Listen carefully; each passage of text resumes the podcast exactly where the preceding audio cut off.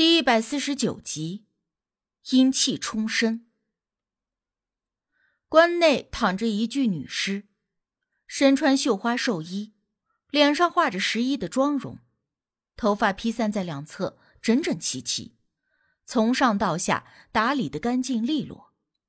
我讶然，这薄真丽少说死了也有将近半个月了，为什么现在看起来完全没有一丁点的腐烂迹象？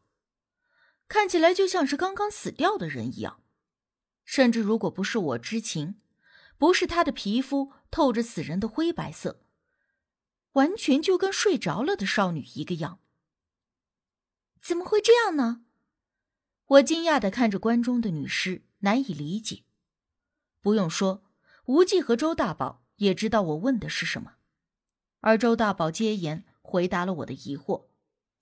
在道教学术中。有这么一句话：“一毫阳气不进不死，一毫阴气不纯亦不死。”简单来解释这句话，就是说，人是阴阳两种属性的，而只要有命气在，这人就不会死掉。这命气是盖指，统括可以说成是阴阳之气。所以说，人的身上只要是有阴阳之气，就不会死掉。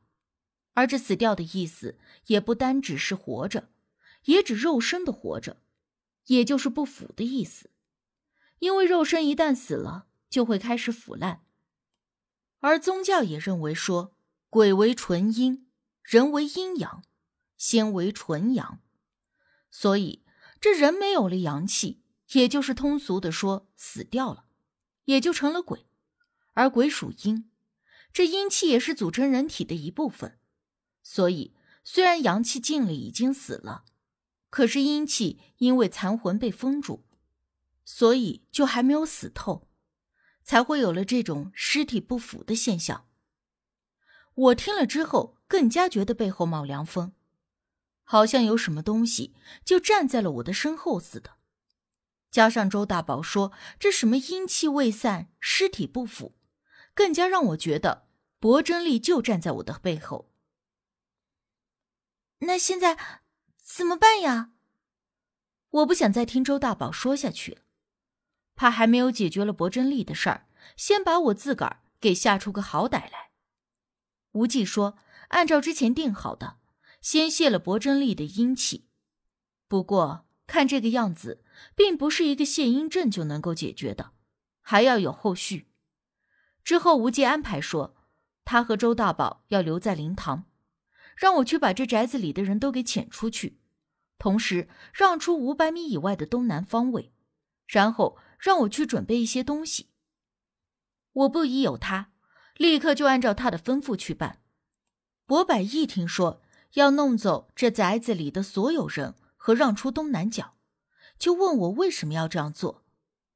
我给他简单的解释了一下：人死了以后都会有最后一口气。这口气在不同的地方有不同的叫法，我们那边叫央气，而根据死者去世的时间、还有位置跟生辰八字等诸多的因素，可以推算出这口央气最后会从什么方位出。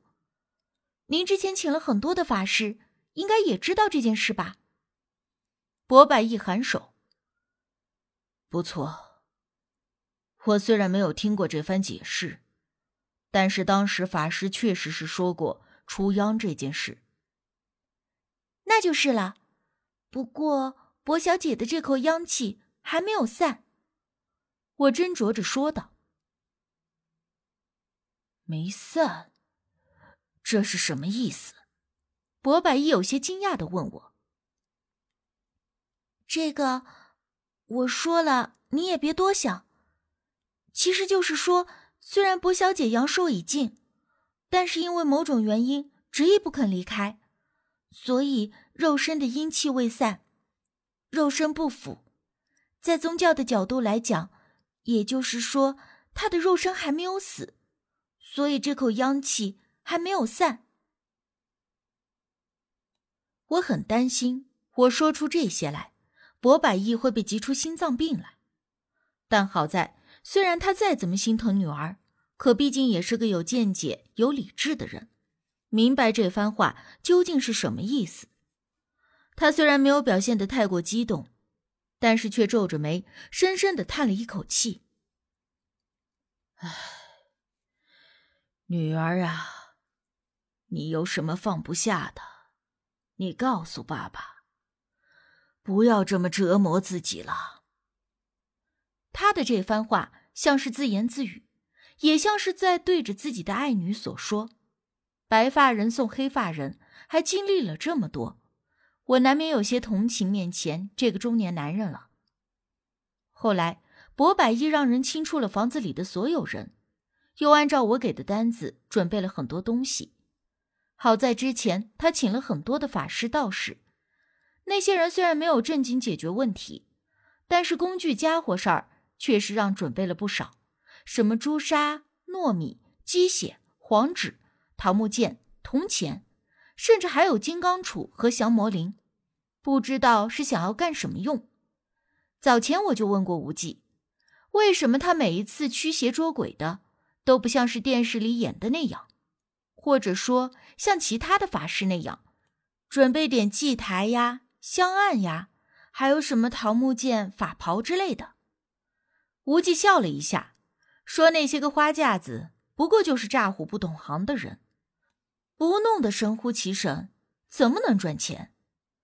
而其实真正的驱邪捉鬼，用不着那么多的花架子。差不多半个小时以后，所有的准备都已经在做了。我拿着工具回到了宅子，见无忌和周大宝二人正盘腿坐在了蒲团上，闭着眼，口中念念有词。无忌的手中端着一只乌金色的钵。里面好像盛着液体。之前我见过一次他的这个钵，内壁上刻着很多符咒似的东西。当时我还奇怪了，因为早前看《西游记》，里面谈丧葬都是用钵盂去化斋用的，还刻上了符文，那怎么盛放吃食呢？无忌当时笑着看了我一眼，说：“我就知道吃，而钵盂也并非只是单单用来盛放食物用的。”它也是法器的一种。他还说，那钵盂是早年智源大师机缘而得，后来大师云游的时候，就把这钵盂给了无忌，是一件年代久远的东西。但是当时我也就是见他取出来，小心的擦拭而已，并没有见他真正的用过。这一次是第二次看到那个波，而就在这个时候。我听到了远处传来了许多的狗吠声，有近有远，就好像是全村的狗一下子都沸腾了起来，那叫声很凶很烈。我知道这一定是因为谢音的关系。这人虽然有时候对气场感觉不到任何的变化，但是动物却能够非常敏锐的察觉出异常。猫狗这东西都有灵性。和人类生活的久了，更能察觉出不同于常人的异常情况。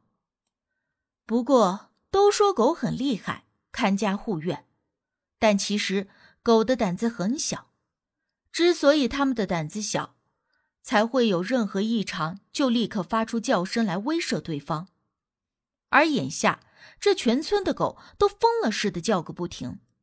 我猜想，这博真力的阴煞之气着实不小。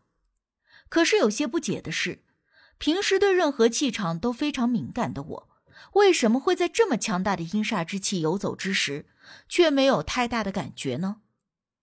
我虽然能够感受得到周围的阴气源源不断的，但却并不是很大，这就有些矛盾了。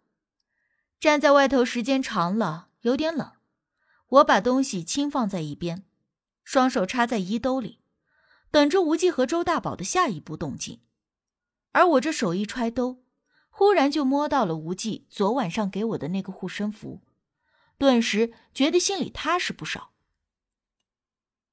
金箍小师傅，我正拿着护身符摆弄，忽然听到有人叫我，一回头就看到门外围了好几个人，一个薄家的司机朝着我招手喊道：“金箍小师傅，你快过来看看。”老爷这是怎么了？